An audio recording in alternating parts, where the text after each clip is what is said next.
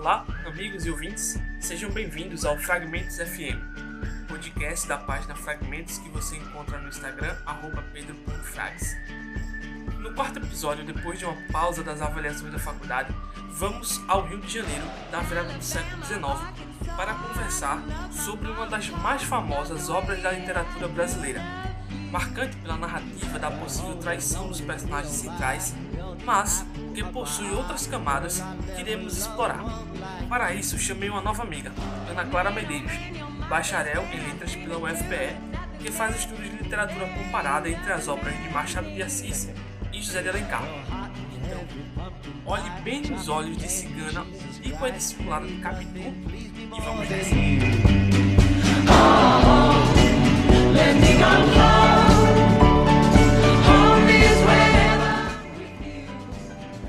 como muitos brasileiros, eu conheço Dom Casmurro antes desse nome. Provavelmente sua aparição na minha vida tem se dado, como em tantos outros casos, com as questões mais debatidas sobre a traição ou não de Capitu e o fato de seus olhos transparecerem dissimulação e muita atração. No intervalo entre conhecer essa questão e saber que ela se tratava de Dom Casmurro, eu me recordo de duas imagens importantes para a conscientização de que esse livro tinha algo de importante para contar e que passava da questão da traição. A primeira era o meme, de um homem sentado confortavelmente em sua cadeira, comendo pipoca, enquanto um globo pega fogo em sua frente. Na legenda, o meme indicava o globo como sendo nós mesmos, enquanto o homem que parecia sentir prazer em ver o circo pegar fogo representava o machado. Tempos depois, estreou na Globo a minissérie Capitu. Não lembro de ter assistido um único episódio inteiro desse programa, que passava geralmente tarde demais para que uma criança como eu, que precisava acordar cedo para ir na escola, pudesse assistir. Mas uma cena não me sai da cabeça. O jovem marido, que mais tarde eu vim conhecer pelo nome de Bento, parecia abalado demais com alguma coisa. Era como se, na falta de controle de algo que estava em cena, ele se tornasse escabroso, quase ensandecido. Aquilo me espantou imediatamente liguei um ponto com o que uma professora de literatura falou uma vez em sala. Quando se trata de Machado, nem sempre se confia no narrador. O tempo passou até chegar o momento em que li Dom Casmurro, vencendo todo o discurso de que sua prosa é complexa, dura, subliminar e que, portanto, eu não entenderia facilmente. Essa visão, ainda bem, não prevaleceu. Para começar essa jornada, eu convido você, ouvinte, a ir ao Rio de Janeiro da virada do século XIX para o XX. Algumas coisas importantes estão acontecendo na nossa cidade mais cosmopolita. E, claro, todo o Brasil também estava em meio a essas turbulências. Era um período de mudanças muito rápida na estrutura, na mentalidade e na política, principalmente no lado social. O Império Brasileiro tinha ruído por uma série de motivos que, em sua maioria, começavam pela sua própria incapacidade de atender às demandas de um novo mundo do qual o Brasil não era isolado. A República lutava para se estruturar e impedir nostalgias do Império, dividindo entre forças militares e civis, uma das nossas maiores aberrações sistêmicas, para usar um termo do historiador José Murilo de Carvalho. É nesse regime que as elites continuam exercendo poder. A integração cidadã não passou de promessas, e boa parte da população continuava sendo excluída dos processos democráticos. O legado da escravidão tentava ser suplantado desde 1888, mas era grande demais estava transbordando para outras questões como o trabalho, a ciência, o crime e diversas narrativas que visavam dar aos negros um papel de subserviência ou malandragem que impediam o desenvolvimento do progresso que está no lema da bandeira republicana. É no meio desse caldeirão que, em 1899, dez anos após a proclamação da República, chega em formato de livro depois de ter passado pelas etapas dos folhetins Dom Casmurro de Machado de Assis, que dois anos antes fundara e presidia a Academia Brasileira de Letras e se consolidava no cenário nacional e também internacional. Esse Machado Maduro lapida suas principais características de romancista e entrega aquele que vai ser o romance mais famoso do Brasil e de sua carreira. De modo bem irônico, Machado faz um romance que aponta para o Império, mesmo já dentro do período republicano.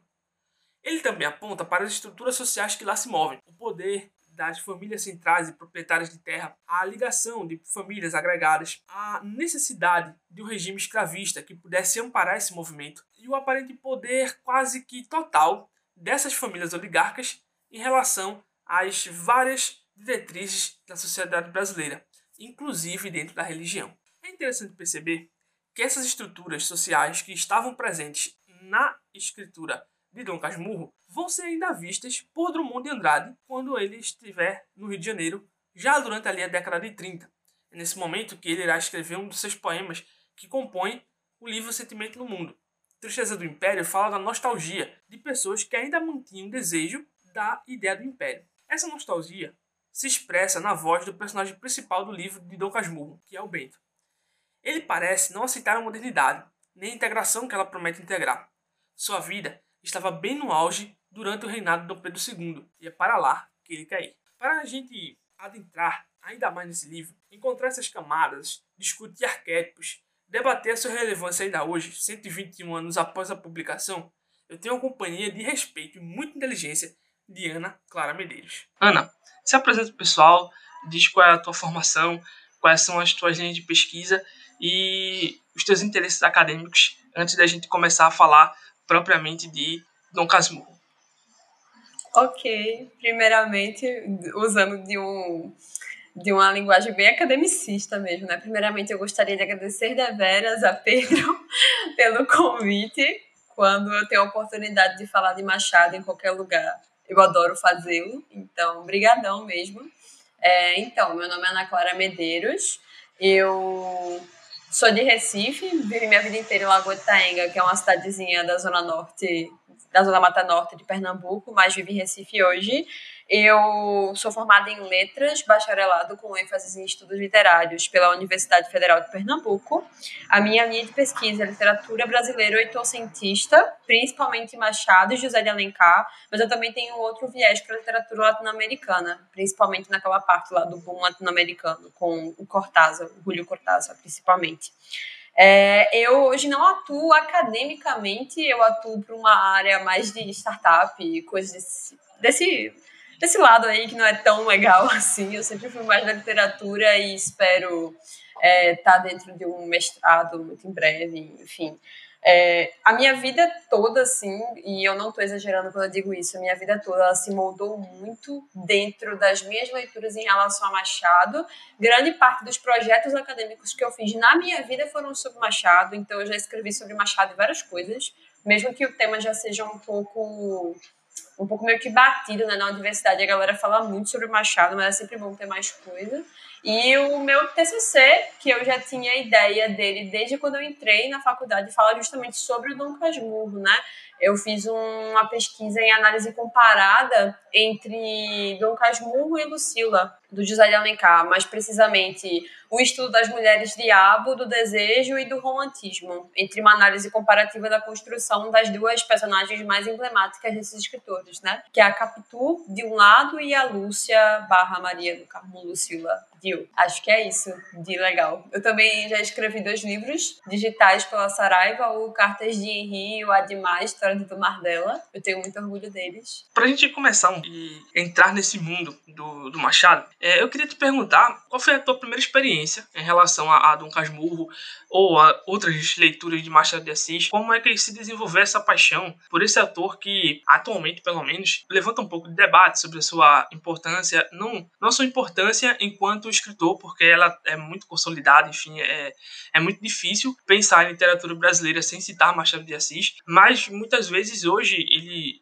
leva-se em discussão muito sobre a sua é, inserção dentro da linguagem escolar e que isso poderia ser positivo ou negativo, enfim, são, são debates infindáveis que até pessoas sem experiência acabam opinando sobre isso. Mas eu queria saber, assim, como foi que tu descobriu Machado e como é, se deu essa relação ao ponto de fazer com que na tua graduação ele fosse, assim, teu objeto de maior desejo, pra gente falar um pouco sobre o que está na capa aí do nosso podcast. Uhum. Então, eu acho que assim como a grande maioria das pessoas, a minha primeira experiência com Machado foi Dom Casmurro.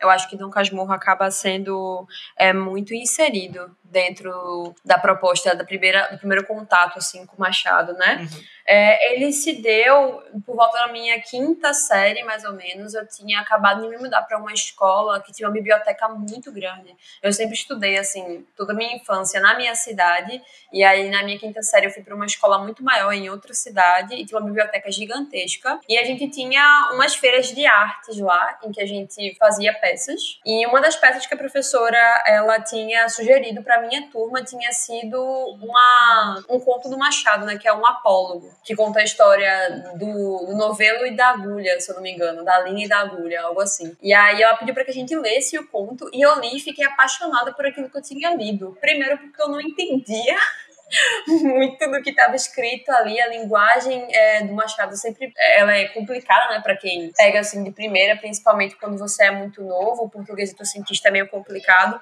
mas eu sempre fui muito curiosa com a língua portuguesa no, no geral. Então meio que isso não foi uma trava para mim. Eu fiquei muito curiosa. E aí depois que eu li um apólogo, eu fui para a biblioteca e eu fui procurar um livro do Machado lá para ler. E o primeiro livro que tinha lá era o Dom Casmurro. E aí assim, só de lembrar essa memória é muito afetiva para mim, ela até me emociona um pouco, porque desde que eu nasci, eu, eu me vi leitora. Leitora e escritora de tudo, do mundo, assim. Eu sempre adorei ouvir histórias das pessoas, e a partir do momento em que eu aprendi a ler, livros se tornaram a minha paixão, assim, desde muito novinha. E até então, assim, tudo que eu tinha lido era muito literatura infanto-juvenil, né? Muito aquilo que os meus pais me mostravam. Eu não tinha muita autonomia dentro das coisas que eu escolhia ler. E eu passei a ter isso quando eu tive mais contato com biblioteca de escola, quando eu descobri o que era uma biblioteca e tal.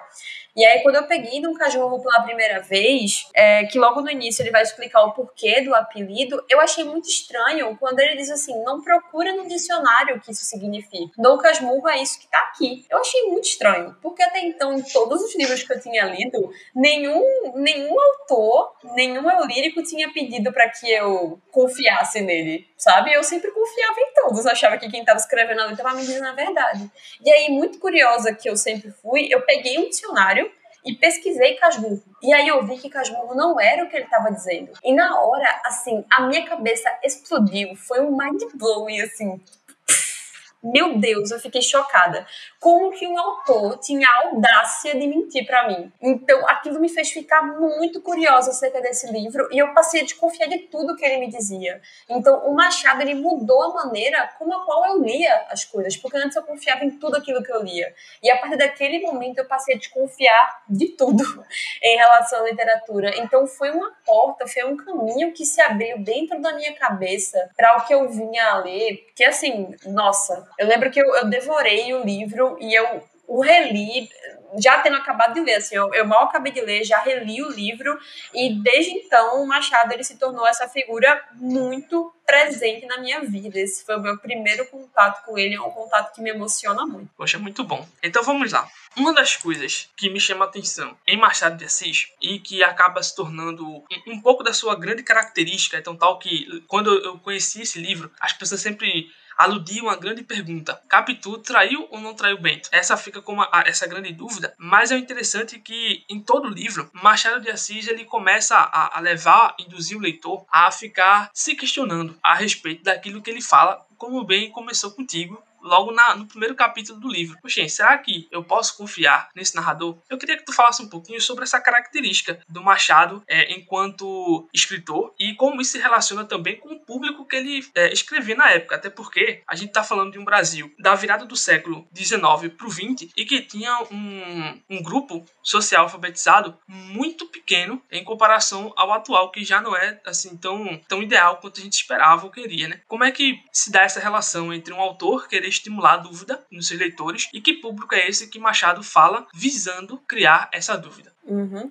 Então, eu acho que o mais bacanudo no Machado é que ele é o pai da ironia, assim, pelo menos para mim, o pai da ironia na literatura brasileira. O cara, ele, ele carrega muito esse traço consigo. Então você sempre pode ler Machado de Assis pensando que ele tá lá do seu lado, dando aquela piscadela sabe, para você, para você acabar entendendo como é que essa ironia acontece. Eu acho que acima de tudo, o Machado é um autor muito inteligente, então ele se utiliza da ironia, da metáfora, da metafísica, ele se utiliza de anacronismos, principalmente de referências. O Machado é um autor que faz muita referência a outras obras. Então, na minha concepção, o Machado é um escritor muito inteligente, que ele traz essa inteligência de forma muito natural dentro da obra. É, e natural no sentido de que você, às vezes, acaba não percebendo, você acaba deixando passar determinadas conexões que ele, que ele acaba fazendo, é, mas ela, elas soam de forma muito natural, elas não parecem que foram jogadas ali com um propósito propósito específico, por mais que tenham sido. Então, eu, eu acho que acima da dúvida, o Machado ele é um escritor inteligente. É, no sentido da dúvida, uma coisa que eu acho engraçada é que a dúvida, ela sempre perpetuou muito essa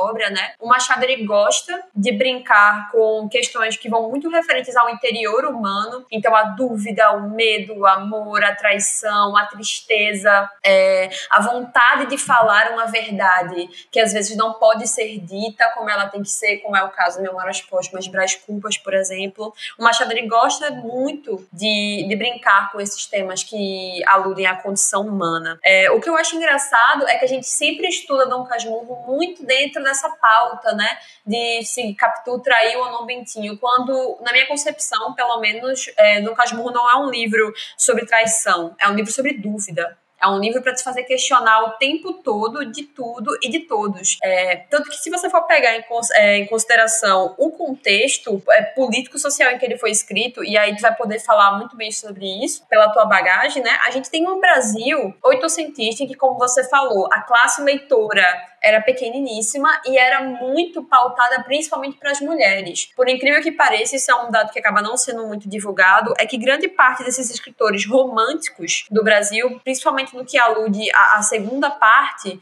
do romantismo, né, a segunda geração romântica que a gente costuma falar, é, foram mulheres a gente tinha mulheres que liam muitos livros de folhetim, né? Que eram os livros que saíam em jornais, capítulo a capítulo. Então, o José de Alencar foi um grande escritor para mulheres. O Machado foi um grande escritor de mulheres também. É, levar em consideração que o Machado estava bem maduro já na época. O No Casmurro foi escrito quando o Machado tinha 69 anos, mais ou menos durante um período de anos aí em que o Machado vinha publicar o livro já com 69 anos. Então a gente tem essa classe leitora mulher, a gente tem esse Machado muito mais maduro escrevendo a obra e a gente tem, que aí é um contexto muito interessante, o romantismo aqui, ele dá-se de forma muito parecida com o que tem na Europa, porque no caso é o contrário, né? Na Europa o romantismo começou de uma forma e a gente pegou o romantismo que estava acontecendo na Europa e foi adaptando ele de várias formas. A primeira geração muito parecida com o romantismo alemão, a segunda geração muito parecida com o romantismo inglês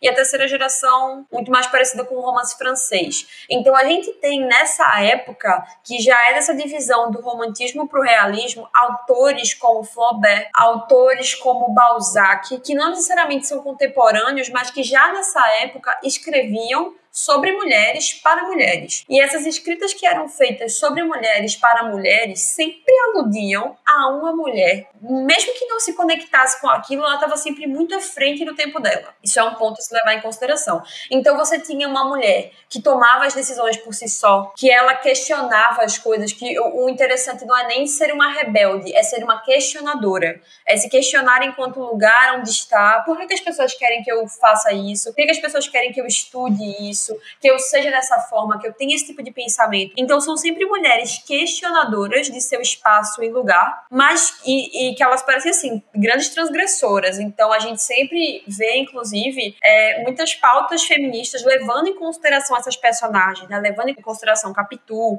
Eu já li muitos textos sobre o Machado de Assis feminista, porque o Machado escrevia não só Capitu, mas a Helena também foi uma mulher muito transgressora dentro da história dela, né?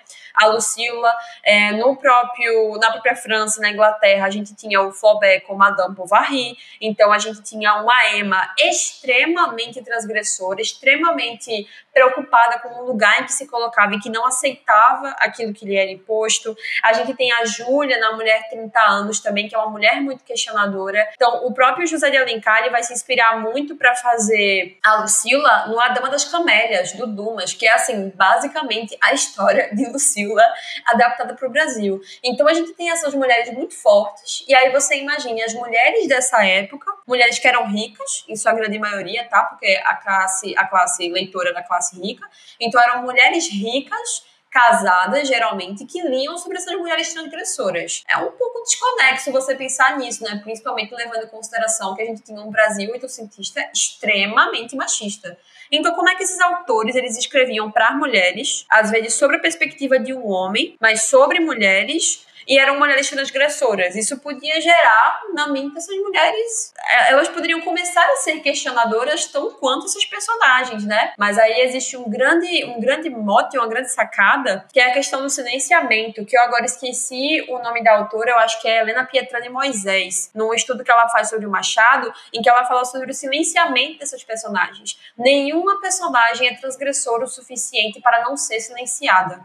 E elas são silenciadas de diversas formas, seja pelo casamento. Então você pode perceber que essas personagens, a partir do momento em que elas casam, elas passam a questionar muito menos e passam a se tornar mais donas de casa. Se elas não casam, elas perdem o dinheiro que elas têm. Então elas passam a viver sobre a alcunha de alguém que as alimenta financeiramente. Se elas não passam por isso, elas morrem e morrem de um jeito muito trágico, se arrependendo de tudo que fizeram na vida, de todos os pensamentos, como se aquilo tivesse sido errado. Então a gente tem mulheres que são transgressoras até o momento em que elas cruzam uma linha que não pode ser cruzada. Então a gente tem mulheres que leem essas histórias, mas que elas percebem que se, ela, se elas optarem por esse caminho, elas podem se dar muito mal, tal qual essas personagens. Então, essa era a classe que lia o Machado. E para essa classe, a dúvida, ela existia, mas a dúvida era um, era um, objeto muito mais brando. Naquela época, pelo menos, a aceitação de que Capitu era a grande culpada era mil vezes maior do que a gente, do que a que a gente vê até hoje em dia, por incrível que pareça. É, o pessoal acreditava muito mais na culpabilidade de Capitu, justamente porque a gente tinha uma sociedade que era moldada para acreditar dessa forma. Mas mesmo essa sociedade muito moldada a acreditar na condenação de Capitu, ainda ficava na dúvida. E essa é a grande sacada. Por isso que eu acredito muito que o Machado escreveu um livro para a dúvida, não para a traição em si. E se aquela sociedade daquela época, que era extremamente enviesada ao machismo, conseguia acreditar na dúvida, imagina a gente que já tem outro pensamento, que já tem outro viés, que passa a entender Machado de uma forma muito mais analítica. Então você tem um livro onde o personagem o tempo todo, o tempo todo te faz acreditar dele. Tem partes do tipo assim, em que o Bentinho fala: "Ah, eu corri até a casa de Capitu", ou melhor, eu não corri, eu andei rápido por que, que ele fica fazendo essas correções o tempo todo assim mesmo? E tem vezes que ele fala, ah, eu chorei rios de lágrimas. Minto. Chorar rios de lágrimas é uma hipérbole, caro leitor. Não acredite no que eu digo. Tem vezes que ele fala, eu não lembro nem do que eu comi essa manhã. Como é que um cara que diz que não lembra nem do que comeu de manhã vai conseguir lembrar com todos os detalhes exatos de tudo o que aconteceu para ter certeza sobre a condenação de uma traição? Então você percebe que ele, o, o Bentinho ele foi criado para ser complexo e controverso e se auto-questionar o tempo todo. Então, a classe leitora daquela época acreditava muito na probabilidade de Capitu, mas ainda assim tinha dúvidas. E hoje essa dúvida ela é um pouco mais enviesada a gente acreditar numa inocência de Capitu, né? Porque a gente tem um movimento feminista que faz a gente olhar a mulher sobre uma outra perspectiva, a gente tem estudos literários que fazem a gente olhar sobre uma outra perspectiva. Acho que eu consegui responder a tua pergunta. Se eu tiver viajado demais, tu me fala, Vicente. Ficou muito boa, assim. É, inclusive, no, tem só duas coisas para comentar. No pós-fácil da edição da Antofágica, o, o escritor Giovanni Martins ele cita, inclusive, esse dado de que você questionar a, a sentença que aparece no livro, ela só vai aparecer na década de 60. Então a gente tem aí, desde a criação de Dom Casmurro até a década de 60, mais ou menos, pessoas confirmando, não, traiu, né? E sendo a, a, principal vertente, assim, né? A principal, o principal discurso que se fazia dos, das pessoas que estavam resenhando o livro, que estavam lendo e falando. Uma coisa que eu acho interessante nessa tua fala em relação a, a esse aspecto de Machado de Assis investir nessa dúvida, buscando cativar o seu, o seu leitor, deixar ele instigado para querer ver cada uma das camadas que esse narrador está, está propondo, ela casa muito bem com a ideia do, de um antropólogo chamado Eduardo Viveiro de Castro, que ele diz que a maior característica da humanidade é a inconstância. Essa inconstância seria você não conseguir manter o mesmo padrão de narração da sua própria vida para si mesmo. Ao longo do tempo você vai mudando, experiências vão, vão acontecendo e você está sempre nessa constante ida e volta em relação a aquilo que você enxerga do mundo e também se posiciona em relação a ele. Por isso que constantemente o ser humano está em dúvida, porque há uma grande diferença entre o modo como eu leio o mundo e o modo como eu me enxergo como personagem central desse mundo. E você sempre fica: será que eu estou agindo bem? Será que as pessoas estão fazendo isso comigo? Então, é, você querer antecipar essas informações e, e, e, se posicionar nesse mundo faz com que você seja inconstante. E talvez isso faça com que Machado de Assis, principalmente no Casmurro, seja ainda hoje um clássico. Muito mais do que toda a discussão histórica que a gente pode falar, né? Nesse toque da, da, da essência humana que o realismo ele buscava fazer, Machado ele vai além e mostrar justamente qual é a nossa maior característica nesse livro. Saindo um pouco do público e mergulhando agora na parte dos personagens, porque eles é, carregam arquétipos bastante interessantes da, da sociedade brasileira, a gente tem que passar, querendo ou não, pelo casal que guia a história, né? Que é o Bento e a Capitu. Eu vou confessar que quando eu tava lendo, eu achei o Bento um moleque bastante mimado. Pô, filho, é filho único, né? Aí o pessoal tem até aquela ideia, assim, que a gente conversa já, ah, tu foi criado com vó, etc gente que tem tudo na mão. Isso era uma característica bastante comum da, da sociedade brasileira, principalmente esse garoto mais velho que seria o herdeiro. É, isso até me lembra, não sei se tu chegou a ver um vídeo do Paulo Cogos. Ele falou assim: olha, defendam os herdeiros. Você já agradeceu pro herdeiro hoje? É, essa, meio essa pegada assim. E a gente poderia passar aqui, conversar um pouquinho sobre Bento e depois sobre Capitu, que é tua, assim, pelo que eu percebi no teu TCC, é, é, é aquilo que te chama mais atenção né, é, essa, essa figura de Capitu dentro do livro. Então vamos lá, quem é Bento? O Bento, ele é a consternação de um homem em meio à inveja e ao desejo principalmente, Nossa. na minha concepção. É, a... Obrigada. É, eu, eu vejo muito o Bento nisso, porque o Bento, para mim, é um personagem insuportável. Eu não consigo suportá-lo, mas eu acho a construção de personagem, num caráter bem teórico, literário mesmo, incrível assim, impecável nesse sentido. O Bento, primeiro de tudo, ele é uma alegoria. É, a, Helena, a Ellen Cadwell, ela traz no estudo dela, o Otário Brasileiro e Machado de Assis, uma, uma construção simbólica das personagens de Machado que vai desde o nome. Então você tem um, um personagem principal chamado Bento, veja, Bento que está prometido ao seminário. Então, desde o nome dele, ele já carrega consigo, e não é só Bento, né? Bento Santiago, de Santo Iago, do latim.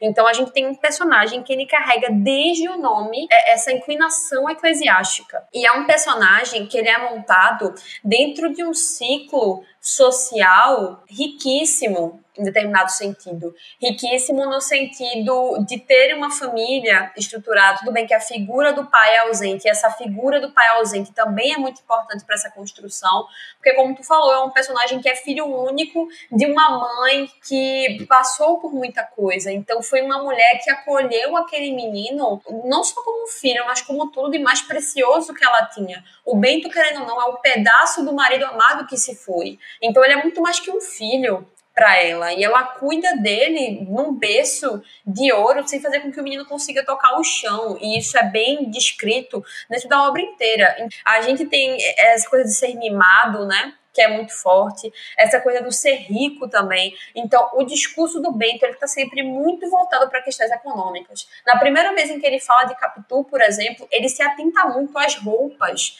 e quando ele vai falar, por exemplo, do ambiente da casa de Capitu, é sempre com, com muita falta de esmero a, a, a, a detalhes que, que fazem mais sentido no caráter simbólico. É a casa da mulher amada e muito mais atento a questões muito pequenas de nível econômico, por exemplo, o sapato da Capitu, o, o tipo de espelho que a Capitu tinha. Ele passa um tempo se demorando para falar desse espelho, do vestido de chita dela, que é um pouco desgastado. E ele retruca muito sempre acerca de: olha como Capitu está indo para casa da minha mãe, está ganhando tais tipos de roupa, tais tipos de joia. Então foi um menino que cresceu dentro desse aspecto econômico que influencia diretamente na maneira como a qual se porta para com os outros. Então é um menino mimado, é um menino que desde cedo foi levado às carreiras eclesiásticas, mas que sempre teve muita dúvida acerca de si mesmo.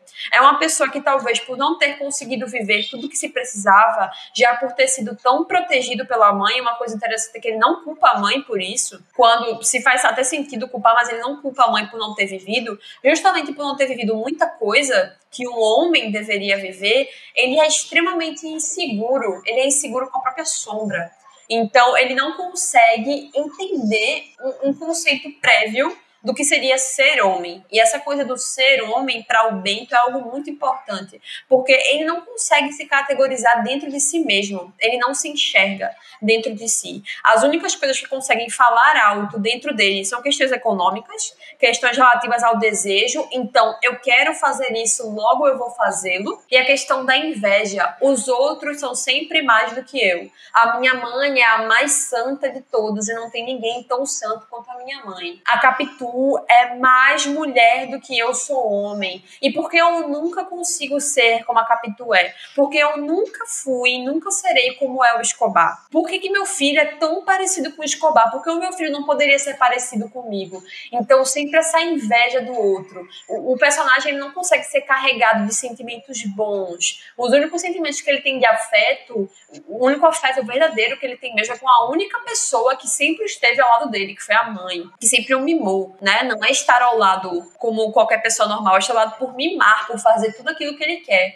Então é um personagem que é muito embasado na inveja, na ganância, nesse desejo compulsivo pelas coisas que ele quer, ele quer e pronto, é isso.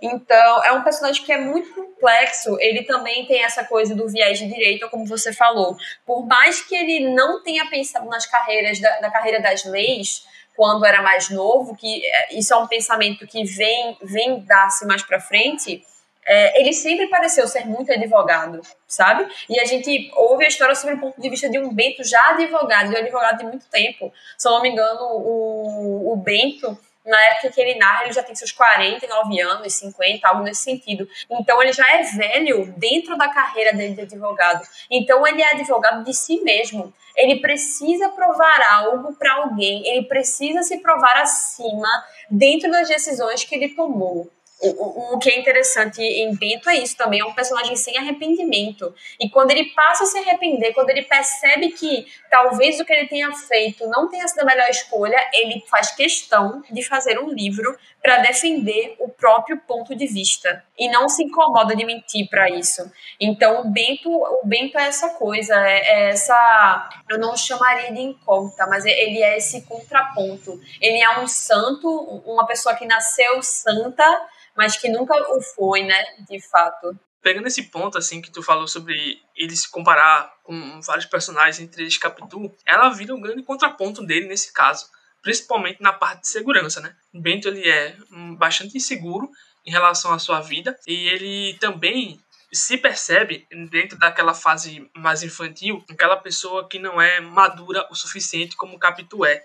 Inclusive, um dos contrapontos que ele faz é justamente a ideia de que ah, ela já foi para a escola eu ainda não. Eu estudo sempre em casa junto com o padre. Como é a construção de Capitu e como ela se torna esse contraponto ao que Bento é, tanto quanto personagem, como também arquétipo dentro dessa sociedade carioca. Porque ao passo de que ele é aquela pessoa, a figura que em tese seria a autonomia, né? Porque faz parte da classe alta da, do Rio de Janeiro. Capitu, ela, ela surge como uma, uma personagem de uma família agregada, que depende Isso. financeiramente do, da família rica e proprietária e que dá toda aquela, essa dinâmica, inclusive no personagem José Dias, que não gosta tanto da, da união, do namorico entre os dois, mas pelas questões do desprestígio social que Capitu carrega, do que necessariamente o fato dela ser ou não um bom partido. Então conta um pouco pra gente como é a construção. Tu já falou um pouco, né, sobre essa, essa ideia de Capitu, mas conta um pouco mais sobre essa personagem especificamente. Ela é a minha menina dos olhos de ouro. É, a minha teoria, a teoria que eu trago no meu TCC é sobre o projeto da mulher diabo, que seria isso. A mulher diabo seria essa mulher que ela não se contenta dentro de si mesma.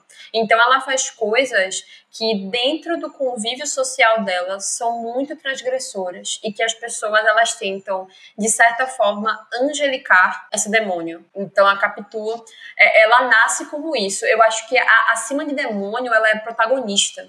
E a inveja de Bento, ela dá-se a partir daí.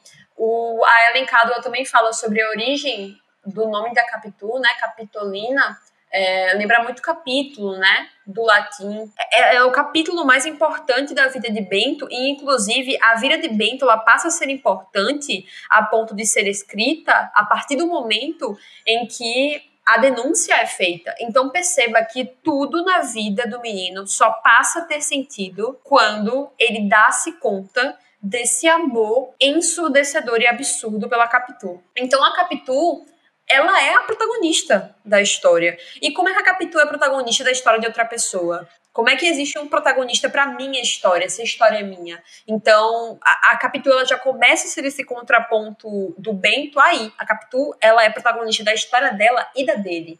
Isso incomoda, isso inquieta de alguma forma. E eu digo incomodar não no sentido ruim, incomodar no sentido de não tornar cômodo, de fazer com que ele observe. E o engraçado é que ele passa a observar o incômodo que Capitu causa a partir do momento em que as pessoas mostram para ele que isso é um fato. Então veja que, que personagem mamão, que personagem desligado. Todo mundo percebe o incômodo que Capitu causa, menos o Bento. Por que, é que as pessoas conseguem perceber isso e eu não consigo perceber? Então a Capitu já vem desse contraponto porque ela é a protagonista de uma história que nem é dela. A Capitu, ela é a mulher diabo nesse sentido de transgressão.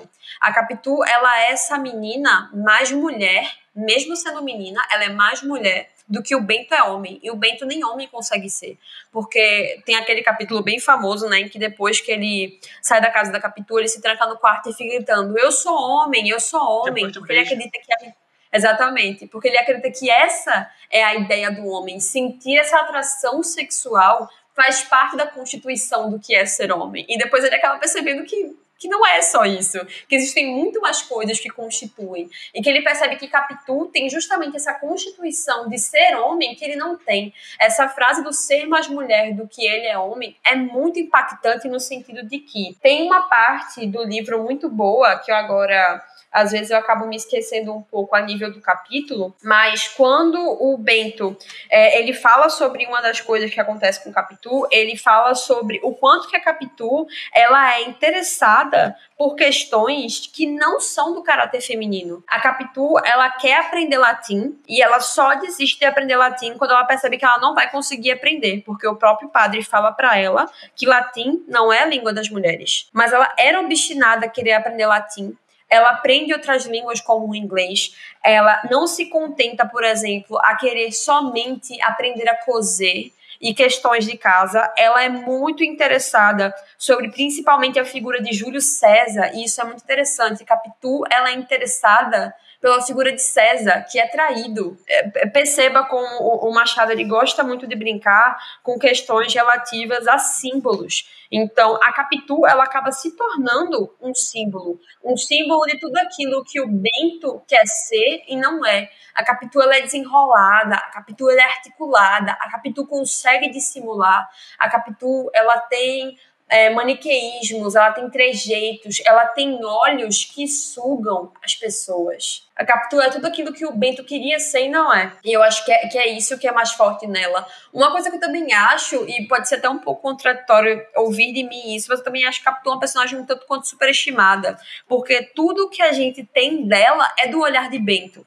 Então talvez a Capitu só fosse tão fascinante assim porque o Bento achava todas as características nela que poderiam ser comuns a qualquer pessoa como espetaculares, gigantescas, incríveis, quanto Capitu poderia ser só uma menina um pouco mais avançada para a idade dela. Então, talvez a Capitu ela até seja um pouco sobreestimada nesse sentido. A Capitu às vezes ela parece um grande furacão, quando não, ela talvez ela só era uma menina comum que tinha algo a mais que o Bento não conseguia enxergar nele, por isso que ela era tão incrível. Então a, a Capitu ela vem justamente como esse contraponto ao Bento, ela é o oposto dele em vários sentidos. A Capitu ela demonstra desejo sexual, por exemplo, que é algo que uma mulher jamais poderia mostrar naquela época. Ela demonstra desejo sexual sem necessariamente fazer nada. Ela demonstra desejo sexual olhando.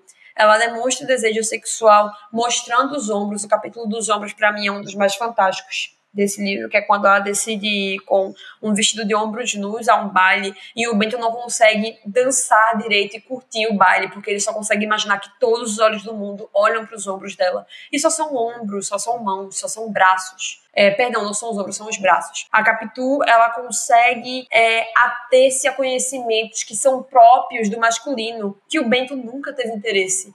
A Capitu, ela sempre foi muito articulada, então ela sempre conseguiu falar com os outros, demonstrar suas ideias, ser espontânea, ser criativa, ser divertida, e o Bento nunca conseguiu ser isso. Então eu acredito até, inclusive, que esse amor que o Bento sentiu, ele nunca existiu de fato, sabe? Era muito mais uma inveja, um desejo de querer estar perto para querer ser aquilo que ela era.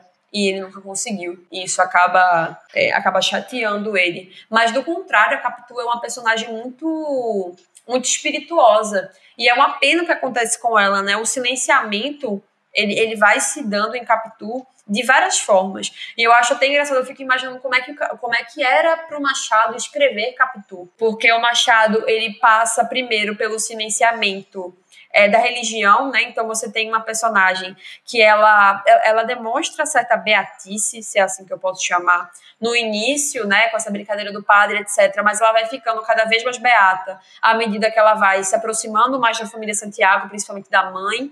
E aí ela não para, ela continua sendo essa mulher fogo, essa mulher diabo que ela é, e não só o Bento, mas as outras pessoas, principalmente o José Dias, enxerga isso, né? Então, depois ela casa. E aí, com ela casando, todo mundo acha, inclusive, até uma fala do José Dias, né? Que quando, quando eles estão próximos de casar, o José Dias fala que quem diria que aquela moleca se tornaria essa mulher tão direita, tão centrada, coisa que Capitu nunca pareceu ser. E mesmo depois do casamento, Capitu continuou expressando suas ideias, expressando o seu desejo, mostrando que ela podia ser articulada, dissimulada. E aí, um outro silenciamento que dá é o silenciamento da maternidade. O silenciamento da maternidade é muito usado, não só em obras brasileiras, mas principalmente na França, com Madame Bovary, a gente enxerga isso. Mas mesmo sendo mãe, a Capitu continua sendo esse furacão que ela é, mesmo que muito mais comedida, até chegar no silenciamento final, que às vezes é, é, um dos mais adotados, né? Que é o silenciamento da morte, de matar mesmo a personagem, a figura da personagem. Então eu fico imaginando o, Machado colocando várias linhas de silenciamento dentro da personagem, percebendo que a personagem ela só não consegue se calar até chegar no ponto em que ela precisa ser morta. Então a Capitu é isso, a Capitu é essa mulher demônio que vai se angelificando para no final ela morrer quase tão santa quanto a própria mãe do Bento, que é outra coisa interessante da gente perceber. O próprio filho do, do Bento, né, o, o Escobarzinho, eu, eu gosto mais de Escobarzinho, o, Escobar, o Ezequielzinho Escobarzinho, quando ele volta lá da Suíça e fala pro pai, a mãe morreu de tal forma, só falava de você, morreu como uma santa. Então, a, a mãe de, a, a Capitu morreu como a mãe dele morreu, que era o maior símbolo de santidade que ele tinha. E mesmo na hora da morte, ele não consegue perdoar a Capitu dessa forma. A simbologia da santa já não funciona mais para ele. Então, a Capitu é, ela é essa personagem na minha, na minha concepção, obviamente que injustiçada, né? Porque ela é incrível, ela é maravilhosa, de uma construção rica, incrível, que acaba sendo silenciada com o passar da história e que acaba sendo deixada de lado mas ela é incrível, assim, para mim, sem sombra de dúvida, acho que é a maior personagem já transcrita da literatura brasileira. Muito bem. É, além disso, a gente tem outros personagens que circulam, circulam a obra assim com mais vigor, que seriam Escobar, mas também tem a mãe de Bento. E agora, eu queria que nossa discussão se concentrasse numa questão bem interessante. A gente viu que a, a mãe de Bento ela se torna essa figura de religião da, da mais extrema pureza. E é uma mulher que de imediato promete que esse filho que ela tem iria ser dedicado à igreja, que ele ia pro, pro seminário, ia ser padre. E no meio do caminho a gente percebe que entre o, o pedido dela, a promessa dela, o desejo de Bento, havia uma distância bastante considerável. E é interessante perceber isso, porque é, ao longo do texto, e isso o Giovanni Martins ele pontua muito bem, nós temos um cara com vontade de se casar, percebendo que o seminário seria impossibilidade disso, ele querendo que as coisas mudem, mas ele não mexe um dedo para mudar. Ele faz com que as pessoas ao redor comecem a lutar essa luta dele. É o José Dias convencendo a ideia de que ele pode ir para Europa e ele quer voltar para lá é a Capitu também se aproximando da mãe, principalmente no tempo que ele vai para o seminário. É Escobar dando uma ideia: olha, por que em vez de você entrar aqui, não entra um órfão, por exemplo, e esse órfão acaba seguindo seus passos e assim pagando essa dívida, né? Então a gente percebe essa, essa, essa facilidade de caminhos, como eu posso dizer assim, até esse salto de etapas que ele não, não se esforça e acaba sendo um suco da elite brasileira nos, nos 800. Então, a gente poderia conversar um pouquinho sobre justamente essa questão. Como o, o aspecto da quebra da promessa de que Bento iria para o seminário oferece para a gente um panorama de uma sociedade onde a elite basicamente só precisa existir que ela vai ter sucesso, né? É, tem um cara chamado Robert Schwartz, que eu acho que se tu ler ele, tu vai amar. O Robert Schwartz, ele escreve, se eu não me engano, o nome do texto é Machado na periferia do capitalismo, ou é, é. só na periferia do capitalismo? É um mestre na periferia Algo... do capitalismo. Isso, perfeito. Inclusive, eu fui muito criticada porque eu citei pouquíssimo Robert Schwartz no meu TCC. Oh, justamente porque, justamente porque, assim, eu, eu, confio muito e acredito muito na teoria do Robert Schwartz em relação à, à, à difusão econômica dentro não só de Dom Casmurro, mas de todas as obras do Machado. Mas eu não concordo com alguns pontos dele, não. Mas em relação a isso que tu fala, é, é muito nesse sentido mesmo. A gente tem que levar em consideração que o Machado ele foi um homem político. Ele foi um homem político a partir do momento em que ele conseguiu ser. Então, a gente nunca pode pensar, pelo menos na minha concepção, que Machado escrevia somente por querer escrever uma história, um romancezinho, para fazer você ficar encucado, etc. Não. Ele era um cara, principalmente um cara fã de Shakespeare, um cara fã de um dos fundadores do que a gente conhece como, como a designação do eu, do questionamento às coisas. Então, Machado era esse cara crítico que tinha essa visão acerca de como o mundo funcionava. Então, você pode pensar no Casmurro também dentro dessa perspectiva social. A gente tem uma, uma família, no geral, em que tudo dá certo para essa família. Mesmo que seja só uma família de órfãos, e aí um dado interessante: as únicas pessoas não órfãos, os únicos personagens não órfãos que aparecem e têm destaque é o José Dias. Que a gente não faz a menor ideia se casou. Fora isso, todos os outros personagens, menos a Capitu também, né? Porque é ela que acaba sendo a pessoa morta da relação conjugal, mas o José Dias é o único personagem não não órfão, não, perdão, é, não viúvo Fora isso, todos os outros personagens acabam ficando viúvos, menos a Capitu, que acaba sendo a personagem que faz o Bento ficar viúvo, né? É. Então, é, a gente tem uma família em que tudo dá certo para ela, que é justamente a família Santiago. A família que é a família dos viúvos, mas que vive muito bem. E que vive muito bem, inclusive, dentro dos seus próprios conflitos. Porque a prima Justina, ela é essa pessoa que fala mal de todo mundo. Que fala mal de Deus e o mundo. E que não consegue reconhecer os próprios problemas, mas que ninguém chega para ela para dizer: mulher, como tu é fofoqueira? Mulher, para de falar besteira. Ninguém chega para a irmã Justina e fala isso. E aí a gente tem um tio Cosme, por exemplo, que nunca casou, nunca casou novamente, né? E nunca deu-se para outros serviços que não os serviços de advogado, meio lá, meio cá também, mas que também nunca passou por problemas. A gente tem uma dona Glória que ela não somente é um símbolo de tudo que é cândido e bom e verdadeiramente, entre aspas, feminino, como é uma mulher que foi muito bem sucedida em tudo que fazia, inclusive bem sucedida em sair de uma promessa que se era impossível de sair. Então, a família rica é a família que tem o maior privilégio dentro, inclusive, de escolhas que às vezes não tem nada a ver com as condições financeiras. E quanto que tem muitas vezes, né? Porque se a gente consegue pegar qualquer órfão que tem aí e consegue meter ele no lugar de uma promessa, a, a, família de Capitu, por exemplo, não conseguiria fazer um negócio desse. Pelo menos eu não consigo imaginar isso acontecendo. E o interessante, e você veja como tudo é muito pautado em cima do valor econômico.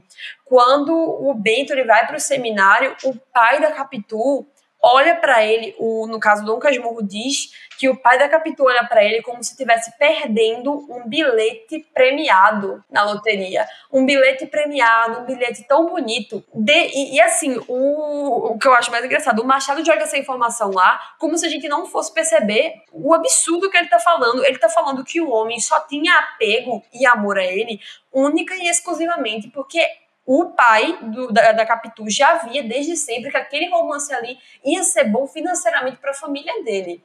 Ao mesmo tempo em que ele fala o tempo todo que o pai da Capitu sempre foi meio, meio frágil em, em, em relação ao seu, ao seu sentimentalismo. Então você tinha uma Dona Glória que inclusive impediu o cara de se matar. O cara ele era grato à família do Bentinho não somente por questões financeiras que nunca foram ajudadas, inclusive, né, só no, no recobrimento do telhado da casa, uma coisa assim. De resto, a família da Capitu sempre se virou com o dinheiro que tinha. Mas a, a mãe de Bento ajudou o pai de Capitu com questões relativas à alma, a, a poder sair de uma depressão profunda. Mas ele acha na cabeça dele que o pai da Capitu olhou para ele indo pro seminário como se ele estivesse perdendo um bilhete, um bilhete premiado. Então você percebe que tudo é em relação a essa questão econômica. Para ele tudo é mais fácil e todo mundo ao redor dele é o vilão.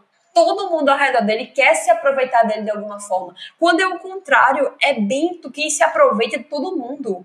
Ele não sabe ser dissimulado. Ele não sabe mentir. Ele não sabe utilizar das artimanhas para poder fazer as coisas. Então, o que, é que ele faz? Ele compra os outros. Ele compra os ideas sobre a autoridade de eu sou o seu patrão. Ele compra a Capitu sobre a autoridade de o seu futuro vai ser muito melhor comigo se você casar comigo. Não é só porque você me ama. Não existe um viés só do amor, principalmente depois que ele, que ele casa, né? Ele compra a mãe dele por um viés sentimental, de que eu vou ser o seu filho, que vou estar aqui sempre com você, se eu sair do seminário, estudei muito, o que era suficiente, agora eu posso ficar aqui. Então o Bento compra todo mundo, seja com uma moeda física, seja com uma moeda que é sentimental. Então perceba como o controle que o, o, controle que Bento exerce sobre a narrativa sem necessariamente fazer nada. O menino não faz nada. Ele compra as pessoas para poder fazer para ele. Então você percebe como que a dinâmica social ela interfere muito dentro dessa história. Ela não tá lá só só como plano de fundo, sabe? A gente não tem uma família muito mais rica, uma família muito mais pobre e o contraste entre elas. A gente tem a diferença econômica interferindo basicamente dentro de todo um contexto psicológico dos personagens também. Então é muito interessante você olhar sobre essa perspectiva, assim. Isso faz muito sentido se a gente comparar até a própria história do Machado em relação a como ele era um, fazia parte dessa família de agregados. Talvez, e aí voltando um pouquinho à questão da, da quebra da promessa religiosa, se fosse a família de, de Capitu fazendo uma coisa dessa, seria considerado como heresia. O Machado ele consegue fazer essa fotografia da desigualdade de um modo bastante é, peculiar, irônico em muitos momentos, mas que não deixa de ser, é, não deixa de tocar na ferida e de mostrar que, olha, é, existem sim distinções sociais que esse Brasil preserva e que é, ele determina muito de como as pessoas dentro desse, desse núcleo vão se comportar. É, então, a gente vê pessoas observando o ciclo de é, observando o Bento, querendo se aproximar dele, é, enxergar nele uma possibilidade de crescimento de uma vida melhor, uma vida em que a pessoa vai ser um, um apadrinhado, que é justamente a, a forma como as classes mais baixas tentavam, as, as, baixas livres, né? Classes baixas uhum. mais livres, era uma estratégia de sobrevivência. Tem até uma parte muito interessante nesse livro, que é como os escravos eles acabam sendo retratados nesse, dentro dessa figura, dentro desse cenário, né? Objetos que compõem a cena, que fazem uma coisa lá, eles não têm a capacidade que outros personagens teriam de chegar perto de Bento e fazer assim, cara, eu não quero passar o que os escravos passam, sabe? Uma, até no apagamento que aparece em outros livros, como o Memórias Póstumas de Brás Cubas, que você você vê uma cena sendo montada, sabe que quem faz aquele serviço são escravos, mas eles não são mencionados. Então, eles são excluídos dentro desse cenário é, para que os, os, brancos emergissem. E se muitas pessoas olhavam isso aqui como, ah, Machado não está querendo assumir sua identidade como negro, na verdade é justamente o contrário. Ele mostrando como o, a sociedade brasileira fazia com os negros. Os excluía e é, despertava, né, colocava no, no centro do, do picadeiro, assim, do palco, essas pessoas brancas e haviam sempre aqueles que não queriam fazer parte desse sistema lutando loucamente para estar tá perto desses agregados porque sabiam que era uma forma de se manter vivos assim. Massa. É, inclusive, eu acho que eu não sou muito a pessoa que vamos olhar para a vida do autor e ver como a vida do autor se reflete na obra. Isso é muito importante, sim, mas eu acho que as pessoas fazem isso acaba, tipo, meio que descomodidamente, sabe? Uhum. Eu já vi gente, por exemplo, falar que o Machado se inspirou num rolê em que ele pegou a mulher do José de Alencar, que era o melhor amigo dele, e teve um filho por isso que, enfim, tipo, eu já vi a galera dizendo esse tipo de loucura. Mas nesse sentido em que a gente está conversando, eu acho que faz sim muito sentido da gente olhar para a vida do Machado e olhar principalmente para a maneira como o Machado sempre foi retratado. Porque o primeiro Machado que eu conheci foi o Machado Branco. Uhum. Eu vim descobrir que o Machado de Assis era negro depois de muito ler e pesquisar sobre Machado, porque nem na própria literatura de crítica e teoria isso é muito discutido. E aí uma coisa assim, uma experiência que foi incrível para mim foi numa aula que eu tava de literatura brasileira, justamente sobre romantismo, em que a gente estudou uma opinião de uma opinião não, uma crítica que foi feita a Machado, que agora eu esqueci, eu, eu esqueci, assim, me fugiu mesmo o nome do crítico, mas ele foi um cara que criticou muito Machado por ser negro. Por Machado ser negro, a escrita dele era diferenciada, no sentido ruim da coisa. Ele atrelava a cor do Machado há uma característica ruim dentro da obra dele. Quantas vezes a gente soube disso dentro das aulas da gente de literatura? A gente nunca soube disso. Então, a partir do momento em que a gente crê que Machado de Assis é um homem branco escrevendo sobre pessoas brancas, essa coisa de pensar a partir do momento que a gente descobre, assim, do nada, que Machado de Assis era negro, faz muito sentido pensar essa questão de Porra, Machado de Assis mal fala sobre essa galera aqui. Ele se exclui, ele não consegue se enxergar como negro, muito pelo contrário, como você falou. E, tipo, repito, para mim, Machado de Assis, ele foi um homem muito inteligente e absurdamente à frente de seu tempo. Ele foi um cara negro, pare para pensar nisso, um homem negro dentro de um Brasil ainda império. O Machado, inclusive, assistiu à queda do império, basicamente. Um homem negro dentro do império que acabou, basicamente, fundando uma Academia Brasileira de Letras, sendo eleito primeiro presidente por voto unânime. Vocês têm noção do que é um homem negro crescer dentro desse contexto social naquela época? É, era coisa assim, possível. Quantos outros homens negros a gente conhece que foram estudados da maneira como a qual Machado foi estudado? Será que a gente não pode tipo, pensar e se questionar do porquê que Machado foi tanto tempo visto como um homem branco e por que o Lima Barreto, por exemplo, é visto de uma forma mais canteada, mais à margem em relação ao Machado, por exemplo? O Machado, ele poderia muito bem ser um, uma capitu da vida, entendeu? Para perceber que para estar naquele meio, para atingir aquele status que o Bentinho tinha que estar tá lá, ele precisaria mentir, ele precisaria ser dissimulado, articulado. Será que seriam esses os artifícios que eu precisaria adquirir, que eu precisaria estar lá o tempo todo tentando alcançar de qualquer forma para conseguir subir? Ou isso é muito mais uma visão que as pessoas lá de cima têm de mim e eu consegui chegar no mesmo patamar que essas pessoas sem precisar fazer isso? Então, são questionamentos que a gente pode fazer muito assim, visando a história do Machado e visando justamente isso, que a gente não aprendeu na escola, de que Machado de Assis, ele foi negro e que ele teve uma subida na vida, o quanto de coisa que o homem conquistou dentro de um contexto extremamente racista, assim, não tá no gibi, sabe?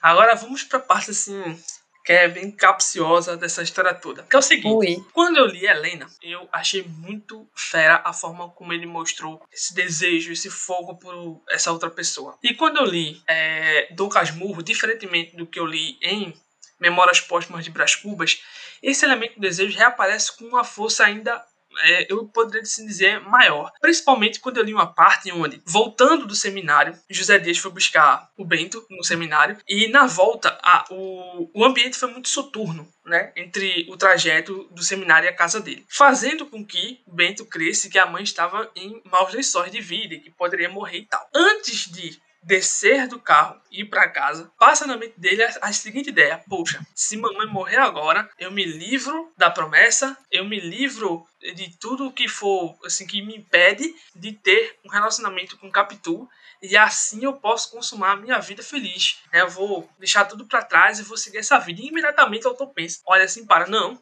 que é isso, que pensamento louco eu tenho aqui. Não posso fazer esse tipo de coisa. E foi bastante interessante perceber isso, principalmente olhando para outras mídias, né? Inclusive, até conversei contigo sobre essa ideia do Nietzsche de falar: olha, nenhum ser humano está livre do seu destino enquanto ele não se ver livre dos seus desejos. Logo, isso fica na minha mente, a gente conversou bastante sobre antes de, de gravar esse programa, sobre essa, esse aspecto de como o desejo de Bento se manifesta de inúmeras formas com inúmeras pessoas. É, seja o desejo de ser mais santo, o desejo de se realizar como homem, o desejo de ser aquela pessoa atraente, mas também com o desejo sexual. É sobre isso que a gente vai falar. Existem três personagens que movimentam muito o desejo de Bento em relação ao que ele é e o que ele quer ser. Então, como o, os desejos de, de Bento moldam o personagem dele em relação a, esses, a três pessoas principais do, da obra, né? Que seria, se a gente fosse colocar assim, Capitu e Escobar, em menos grau ali a Sancha. É, então, o livro, além de ser um livro sobre a dúvida, também é um livro sobre o desejo. É como eu falei, o Bento, ele é esse personagem moldado pela inveja, mas muito pelo desejo também, do eu quero, Logo, se eu quero, eu vou conseguir. E perceba que tudo que ele quer, ele consegue. Uhum. É, ele, por um momento, deseja a morte do Escobar depois que, o, depois que ele desconfia dessa questão com a Capitu.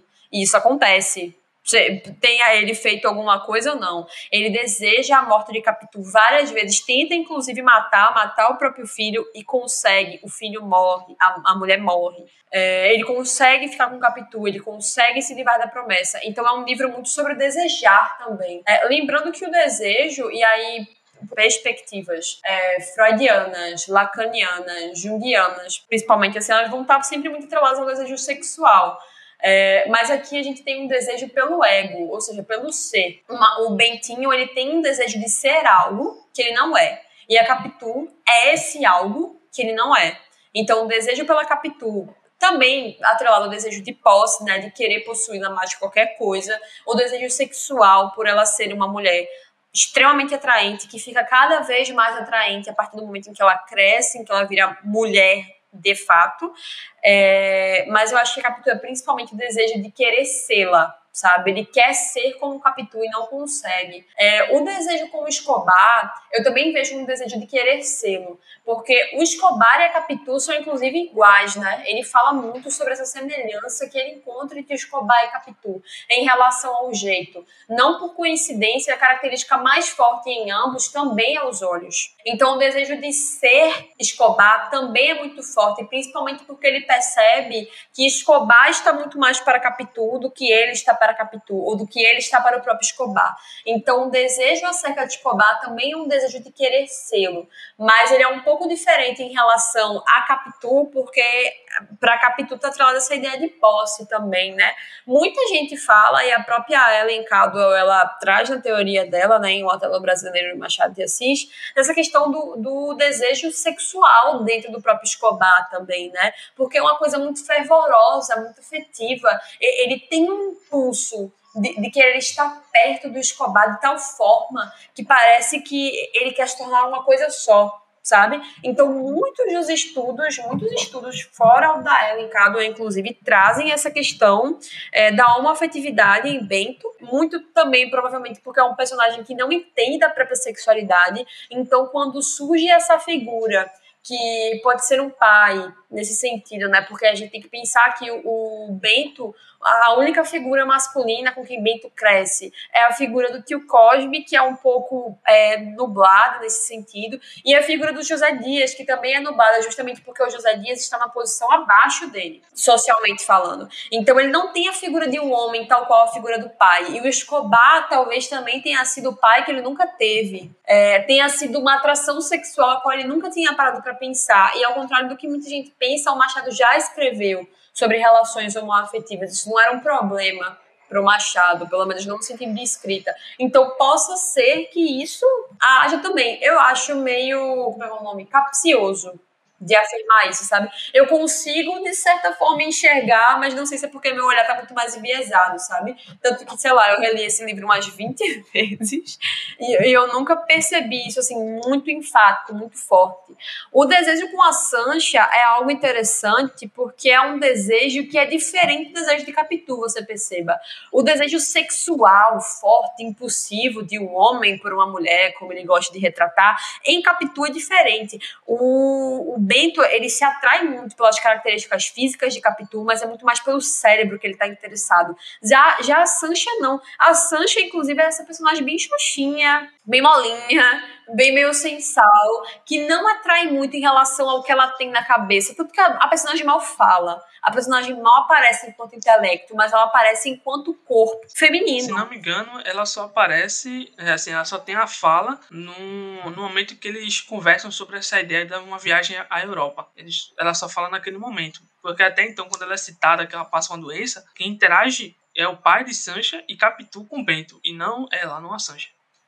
Isso, eles trocaram pouquíssimas falas, assim, durante todo o romance. Então, ela poderia ser qualquer corpo feminino. Qualquer corpo. Mas ela é um corpo feminino atrelado tanto a Escobar como a Capitu. Então, obviamente, que existe um desejo, eu acho que é muito mais carnal mesmo em relação a, ah, eu acho que eu sou homem porque eu tô sentindo isso aqui por ela. Eu, eu, eu tive impulso em relação a isso. E também um desejo de, ah, é a mulher do Escobar se eu consigo ter alguma coisa com a mulher do Escobar, eu provo algo pro Escobar e pra Capitu também. Que eu sou tão melhor quanto eles. Que eu consigo ser tão eles quanto eles o são, sabe? Então, o desejo de se descobrir, o desejo de ser aquilo que eu não sou, é o que mais enreda toda a, todo personagem, assim, todo o Bento é querer ser alguma coisa que eu não sou e o desejo me leva a isso. E aí você percebe que justamente dentro daquele, contra, dentro daquele contraponto da frase do Nietzsche que tu falou, né? O desejo ele cega a gente. Então o Bento, ele faz coisas que não fazem sentido biológico, assim. São passagens muito interessantes que eu poderia, assim, passar, sei lá, uma vida narrando, mas eu passei, inclusive, justamente pelos capítulos do desespero e da explicação, que é quando o Bento vê a Capitu olhando pra janela e passa um carinha, e ela encara o carinha e o carinha encara ela, e ele diz coisas como, duas vezes dei por mim mordendo os dentes, como se a tivesse entre eles a vontade que me dava era de, cru, de cru, como é? Cravar-lhe as unhas no pescoço, enterrá-las bem até ver-lhe sair a vida com sangue. Minha gente, isso não é ciúme, isso é doença. É e aí no capítulo. Pois é, e aí no capítulo seguinte, que é a explicação, ele fala que meio que ele sossegou, né? E que ele parou para pensar na situação e que talvez ele pudesse estar enganado. Mas não, ele fala assim: eu queria ver Capitu. Podia estar zangada comigo. Podia não querer-me agora e preferir o cavaleiro. Quis resolver tudo. Quis ouvi-la e julgá-la. Ele não quis ouvir e saber a versão dela. Ele quis ouvi-la e julgá-la. Podia ser, podia ser que tivesse defesa e explicação. Não podia ser que ela tivesse a verdade. Podia ser que ela tivesse defesa e me explicasse o porquê dessa olhada, que poderia só ter sido uma olhada normal, como qualquer outra. Então percebo quão doente é o desejo do Bento. É um desejo que cega e faz com que ele tome medidas que são absurdas. Faz com que ele pense em matar o próprio filho. E faz com que ele deseje a morte desse filho e da mulher dele de longe. Então, o desejo, ele cega o personagem. E o que eu acho interessante é que, obviamente, como bom shakespeariano, ele faz várias referências a Shakespeare aqui, principalmente a Otelo, né? Que é o que é mais interessante. Ele compara muito a Capitua Desdemona. E a Desdemona não traiu Otelo e portanto que a, a, obra da Ellen Cadwell, o Otelo brasileiro em Machado de Assis está aí para isso. E tem horas que ele faz assim, dando uma de Iago, é o nome de um dos capítulos, perceba, dando uma de Iago. É justamente Iago, a voz, que chega para o Otelo e faz. E eu acho que Desdemona tá te botando chifre, viu? fica de olho. Veja, um cara que inventa toda a história. Na, em Otelo a gente consegue comprovar o, o, quão Desdemona foi inocente. E ele mesmo diz, dando uma de Otelo, eu dei uma de Otelo comigo mesmo. E quando ele vai para casa e encontra o Escobar lá em casa com a Capitu, ele tá acabando de assistir Otelo. Então perceba o quantas conexões ele consegue fazer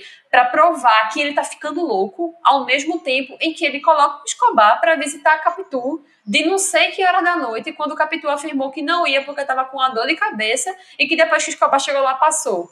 Sabe assim, ao mesmo tempo em que ele te dá todos os artifícios para tu olhar e dizer assim, véi, eu, eu tô doido, ele te dá todos os artifícios pra tu parar e pensar, cacete, essa mulher botou ganhar nele mesmo. E correta, né? Porque Bentinho é uma mão, é um passo para é, é, Essa parte é, foi bem interessante, assim, de observar, porque logo depois desse caso onde ele sente essa atração por Sancha, ele vai para casa, entra no escritório e projeta aquilo que ele sentiu em Escobar e Capitu. É, a voz do Iago, que aparece em Otelo, é, é a consciência dele conversando sobre, poxa, se eu conseguir sentir aquilo que eu senti, por que outra pessoa também não pode ser? Né? Exatamente. E, Perceba que maníaco. É, é. maníaco. É, e, esse, e tem esses, é, esses desejos, né? O desejo por Capitu passa muito pelo desejo do casamento, de se realizar quanto homem, mas também o desejo de posse, de saber que ele é o proprietário. E como proprietário de terra, né? Ele teria a casa, ele teria os escravos, ele teria a terra, ele também teria a mulher que iria, iria prover a ele a continuidade da sua vida, que seria lá a existência dos filhos, etc. No Escobar, eu percebi muito a questão do desejo de ser aquele homem é, viril, porque ele toca no braço de Escobar, pensa assim, poxa, eu podia ter esse corpo atlético, né? Podia ser esse cara assim, desejoso. Assim, eu, podia ser, eu podia ser esse Rodrigo Hilbert da vida, sabe? E ele não, não consegue. O Sancha tem essa pegada do, do, do, da ideia de sentir essa, é, essa inclinação por trair. E depois disso é que ele vai começar a pensar, poxa, se eu sentir isso tudo, por que outra pessoa não sente? E aí é que entra a nossa, a nossa última, o nosso último ponto de discussão, que é Bento, ele se forma nas leis. Né? E o Brasil oitocentista, desde que a, a família real chegou aqui, valorizou duas profissões específicas assim bastante forte que foi é, medicina e direito e só depois com a chegada da república com aquela ideia de modernidade foi que a, a o custo de engenharia subiu a um patamar assim próximo a esses bacharéis que o cara chega, fazia o bacharel e já era doutor, ao contrário da gente que, enfim, tá, precisa uhum. fazer mestrado, doutorado para isso. É, mas, voltando essa, essa ideia, né? Ele tinha lá seu prestígio e tinha muita lábia, porque nos capítulos de transição até o depois do casamento, ele fala que ele ganhou várias. A gente não sabe se ele ganhou realmente, né? Mas ele está dizendo. Pois é. E eu queria explorar justamente esse sentido. Como Bento ele é advogado, ele é promotor e ele também é juiz na mesma peça sem dar direito a ninguém falar. As testemunhas que geralmente compõem a cena do juiz, né, já estavam mortas e ele fica lá como sendo o único, é, a única figura que preenche as lacunas desse julgamento. Ser o cara que está acusando, ser o cara que, entre aspas, defende e também ser o cara que dá a sentença sem nenhuma é, testemunha que contrarie esse ponto dele. Então, como é que tu enxerga assim, esse Bento super consciente dos papéis que ele tem em relação à advocacia? Como esses papéis se dialogam, né? Ele mesmo fala, né? Mas basta-me eu mesmo e esta lacuna é tudo. Ele é o que importa. É um personagem muito egocêntrico nesse sentido. É, as leis, elas vão interferir de, de forma muito, muito concisa. Eu acho que acho não, tenho certeza, que a profissão do Bento ela está diretamente ligada a tudo aquilo o que o Machado quis pautar em cima da personagem, tanto que é como eu falei, é, o Bento ele é tão convicto daquilo que ele vive que a partir do momento em que ele começa a desconfiar de que ele possa ter talvez exagerado um pouco, pisado na bola, ele vai lá e começa a escrever um livro para que possa se, se exumir de culpa. É, é, isso que, o que é Dom Casmurro. Dom Casmurro é um livro, é o testemunho que ele dá a si mesmo como juiz do próprio caso. Então, como tu falou, a Capitu em nenhum momento ela vai ter chance de se defender. Ninguém tem chance de se defender dentro do, do juizado do próprio Bento, né? Então, a profissão do Bento acaba sendo primeiramente até metafísica, né? Porque antes mesmo de assumir as, advocacia, as advocacias, o Bento, o, o Bento pequeno fala, né? Eu posso julgá-la eu posso entender se ela tem alguma defesa, se ela tem alguma explicação para mim. O personagem ele advoga antes mesmo de pensar em seguir o caminho das leis. Então, o livro é um grande testemunho enviesadíssimo a favor de vários crimes que o Bento cometeu, principalmente a si mesmo. É, o, o, arrependimento, né, o amargo que o personagem sente, por isso que, que fica tão casmurro, por isso que ele não entende o, o que, que é essa coisa que fica remoendo ele. Tem até um capítulo que eu estava até lendo, assim, é bem próximo de onde a gente está agora, em que ele fala justamente disso. É, que ele sente um, uma sensação, aqui eu achei, é, é, o capítulo Prazer das Dores Velhas, em que ele diz: Contando aquela crise do meu amor adolescente, que é quando ele sente o ciúme louco lá, sinto uma coisa que não sei se explico bem. E é que as dores daquela quadra a tal ponto que espiritualizaram com o tempo, que chegam a diluir-se no prazer. Não é claro isto, mas nem tudo é claro na vida ou nos livros. Veja, nem tudo é claro na vida ou neste livro que escrevo. A verdade é que sinto um gosto particular em referir tal aborrecimento que ele sentiu, de um filme que não faz sentido, quando certo é que ele me lembra outros que não quiseram lembrar por nada. Mentira! Ele tá sentindo remorso. Ele sente remorso por sentir algo que não chega sequer a fazer sentido. Inclusive, antes disso, que é o capítulo da explicação, ele diz no final: consentiu em retirar a promessa, que é quando o Capitu promete que nunca mais vai subir a janela para que ele não sinta ciúme. E ele pede para que ela não faça isso. Então, a Capitu consentiu em retirar a promessa, mas fez outra. E foi que a primeira suspeita de minha parte tudo estaria dissolvido entre nós. Aceitei a ameaça e jurei que nunca a haveria de cumprir. Era a primeira suspeita e última. Mentira! Ele mente de novo, na cara dura. Então perceba que é um registro de testemunho extremamente enviesado, porque ele sabe que a única pessoa que vai julgar ele é quem? O leitor. É o leitor que está aqui para fazer o papel de juiz de um caso em que ele sabe que, entre aspas, está ganho. Porque a única versão que a gente vai ter é a dele. Então, talvez ele não seja nem o juiz de si. Nós, os leitores, somos os juízes de Bento. Mas somos os juízes de um caso que já tá ganho, porque a gente vai ouvir a voz de quem? Fora a voz dele. E uma voz dele que, enquanto em um momento ele diz que tem as coisas muito vivas na cabeça, que ele vai contar aquilo, ele fala várias vezes que não vai contar coisas para agradar, Inclusive, nesse capítulo em que ele fala que desejou a morte da mãe, ele diz que vai falar desse pensamento, mesmo sentindo muito vergonha, mas que ele não pode esconder esse pensamento das pessoas, porque foi um pensamento genuíno. Mas vezes é que é um pensamento de caceta, pensei que minha, se minha mãe morresse, minha vida seria melhor. Meu Deus, me perdoe, me perdoe, vejam, eu só pensei nisso porque eu era um adolescente apaixonado. Vê, ele já dá justificativa, ele dá justificativa para tudo que ele faz. E aí ele sente um certo remorso, um, um certo sentimento que ele não sabe o que é. É remorso. Então, o, o Machado deu a gente a missão de juiz de um caso que, em teoria, já está ganho mas nós podemos ser esse juiz apurado, atento, que percebe as lacunas que não são as lacunas do Bento. A, a, lacuna dele não é toda a lacuna. É uma lacuna e meia dentro de uma história em que várias pessoas acabaram sendo prejudicadas, sabe? Então eu acho que o, o, o viés da advocacia, ele tá dentro da premissa da história. A, o livro é um grande julgamento em que nós somos o juiz de um caso que, em teoria, já tá ganho, se a gente não for muito meticuloso para analisar. Muito bem. Nós chegamos praticamente à parte final do nosso programa para ah. fazer nossa última perguntinha para você e talvez servir de uma reflexão nossa em relação à presença de Machado no ensino médio. Você já falou logo no início do programa sobre a questão de como esse livro foi importante para definir um pouco daquilo que você é enquanto é, estudante, pesquisadora, etc. E é claro que isso levanta também para a gente aquela velha discussão, né? E aí, Machado de Assis serve para adolescentes, serve para o ensino médio? Será que é uma linguagem difícil? É, eu acho que para adolescentes essa linguagem funciona, a questão vai mais para a identificação da cognição do adolescente em relação aos temas tratados, que algumas vezes não passa por esse tipo de coisa. Então, eu queria que você falasse aí sobre isso. E Machado de Assis serve para o ensino médio? Serve, obviamente, mas aí eu vou. Por favor, não leve em consideração uma machadiana, uma apaixonada por Machado. Vou, vou me utilizar de argumentos válidos, ok? Eu fui professora durante uma parte da minha vida, fui professora justamente de literatura. Eu, como você falou, né? Eu sempre tive, inclusive, muita sorte na minha vida por ter incríveis professoras de literatura. Professores, no geral, né?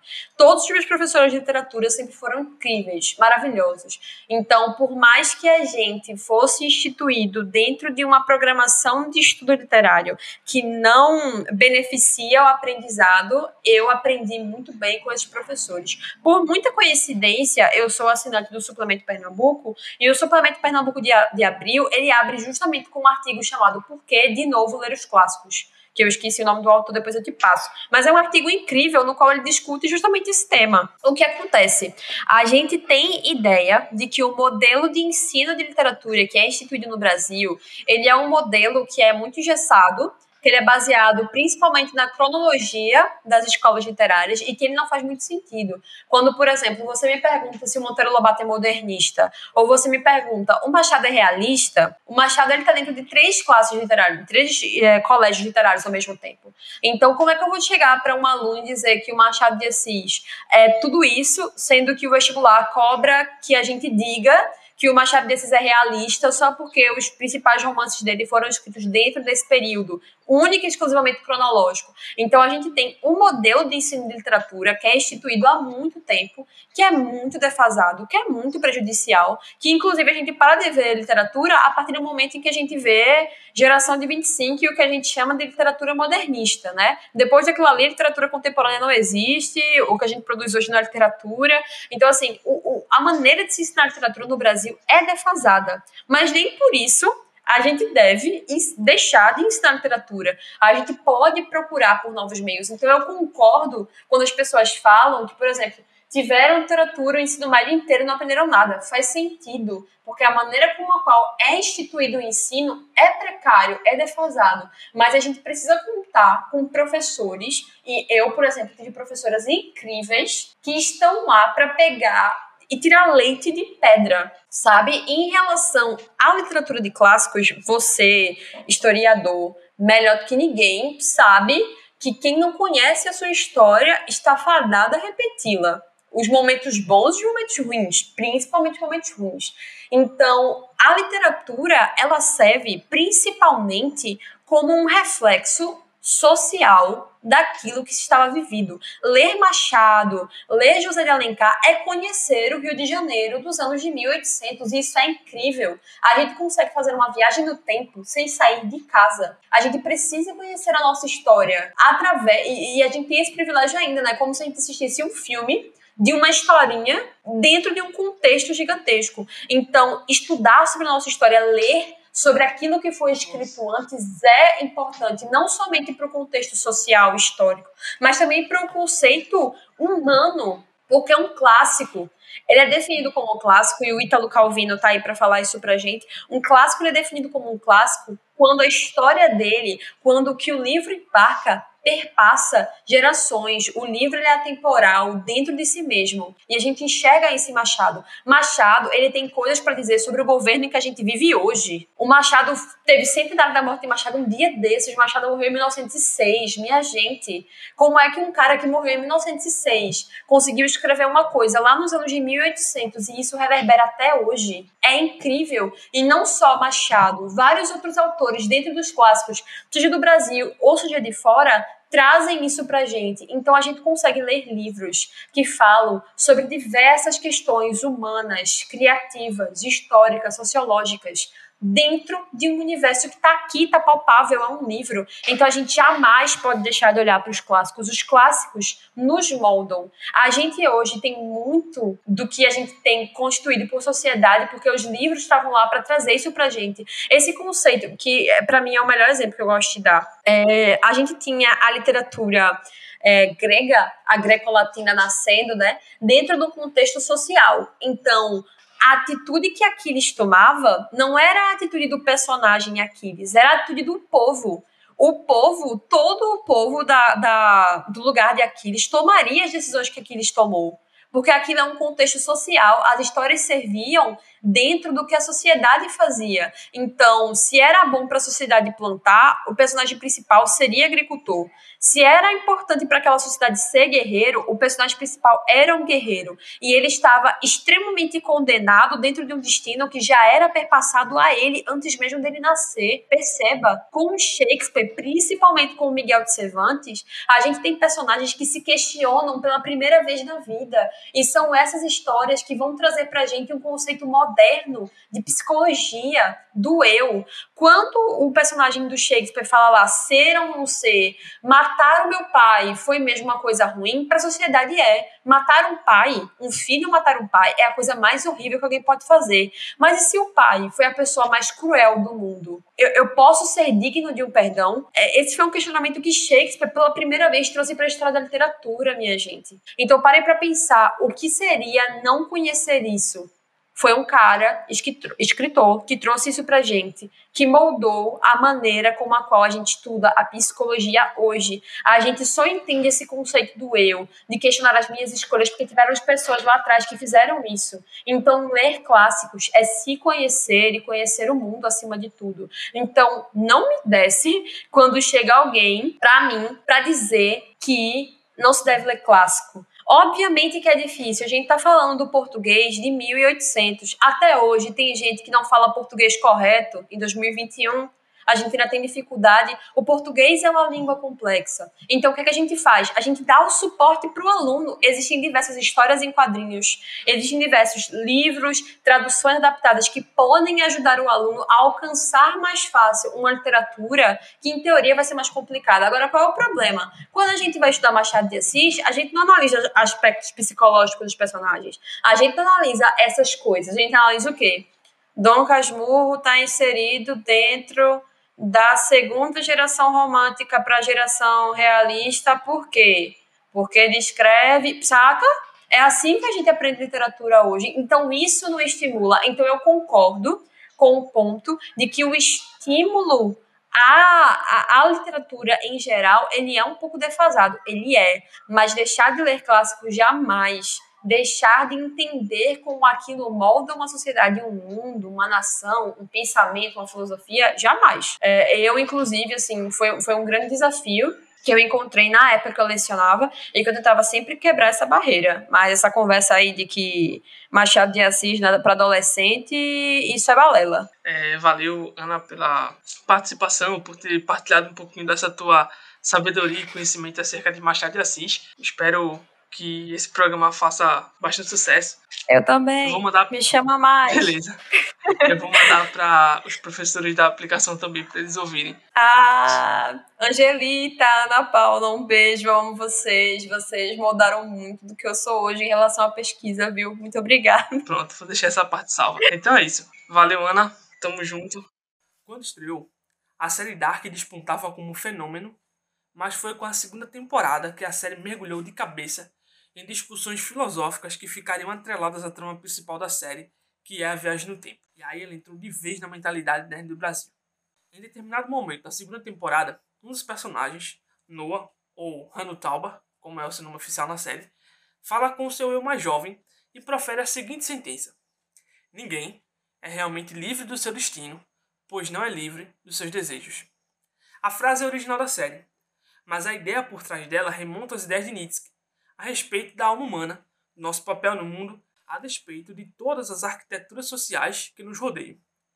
Quando observo o início de Dom Casmurro, não posso deixar de pensar nessa frase por alguns motivos. Começando de trás para frente, Machado já estabelece que Bento se torna um Dom Casmurro, que, segundo o personagem, é sinônimo de algo soturno. A história dele, portanto, é uma jornada de como o menino Bento, radiante, ingênuo e apaixonado, coloca tudo isso nas aspas do próprio narrador, se torna um homem amargurado, sem ânimo, debilitado.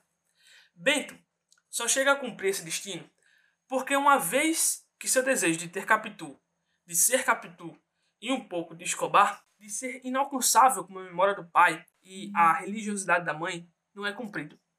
Logo ele, que teve tudo na mão, que nunca precisou se esforçar para realizar algo que deseja, não conseguiu realizar os desejos de adulto e, na ânsia de ter essas coisas só para ele, destrói e se isola de tudo à sua volta. O espelho desse desejo ainda nos alcança. Nas narrativas dos livros, filmes, queremos ter o controle e saciar nossos desejos mais simples e mais profundos. Ao passo que esses desejos esbarram em questões culturais, morais e até mesmo na impossibilidade da vida.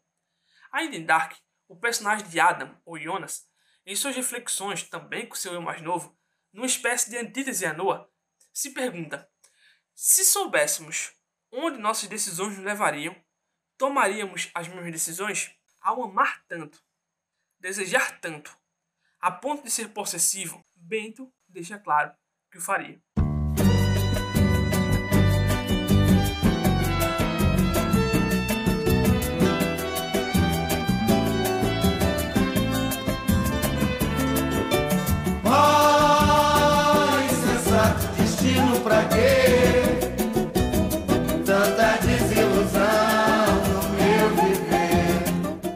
Final de cada Fragmentos FM, deixamos para vocês uma recomendação de livros que podem expandir ainda mais as discussões que foram propostas aqui. A dica de hoje é do livro Amor Nenhum Dispensa uma Gota de Ácido, de Carlos Drummond de Andrade, publicado pela editora Três Estrelas e organizado por Hélio de Seixas de Guimarães. O livro é um compilado de resenhas, críticas e comentários de Drummond acerca dos livros de Machado de Assis, e que, posicionados cronologicamente, dão indícios do processo de entendimento do autor mineiro acerca das obras do bruxo de Cosme Velho. O livro chega a ser uma grande homenagem à contribuição machadiana para a cultura brasileira. O Fragmentos FM surgiu enquanto projeto da extensão do meu Instagram, pedro.frags. Nele, eu trago o dia a dia das minhas leituras e faço considerações e resumos sobre elas. Já o podcast é um espaço onde eu posso trabalhar melhor a discussão de suas leituras a partir das minhas experiências e conhecimentos prévios, e sempre que possível trarei outras perspectivas para dialogar com a minha e assim enriquecer a análise do texto. Você pode apoiar essa iniciativa compartilhando para mais pessoas, sugerindo temas e leituras, e também doando através da chave Pix na descrição do episódio. Espero que tenham gostado e até a próxima. Destino, destino, por que fazes assim? Tenha pena de mim também não mereço sofrer.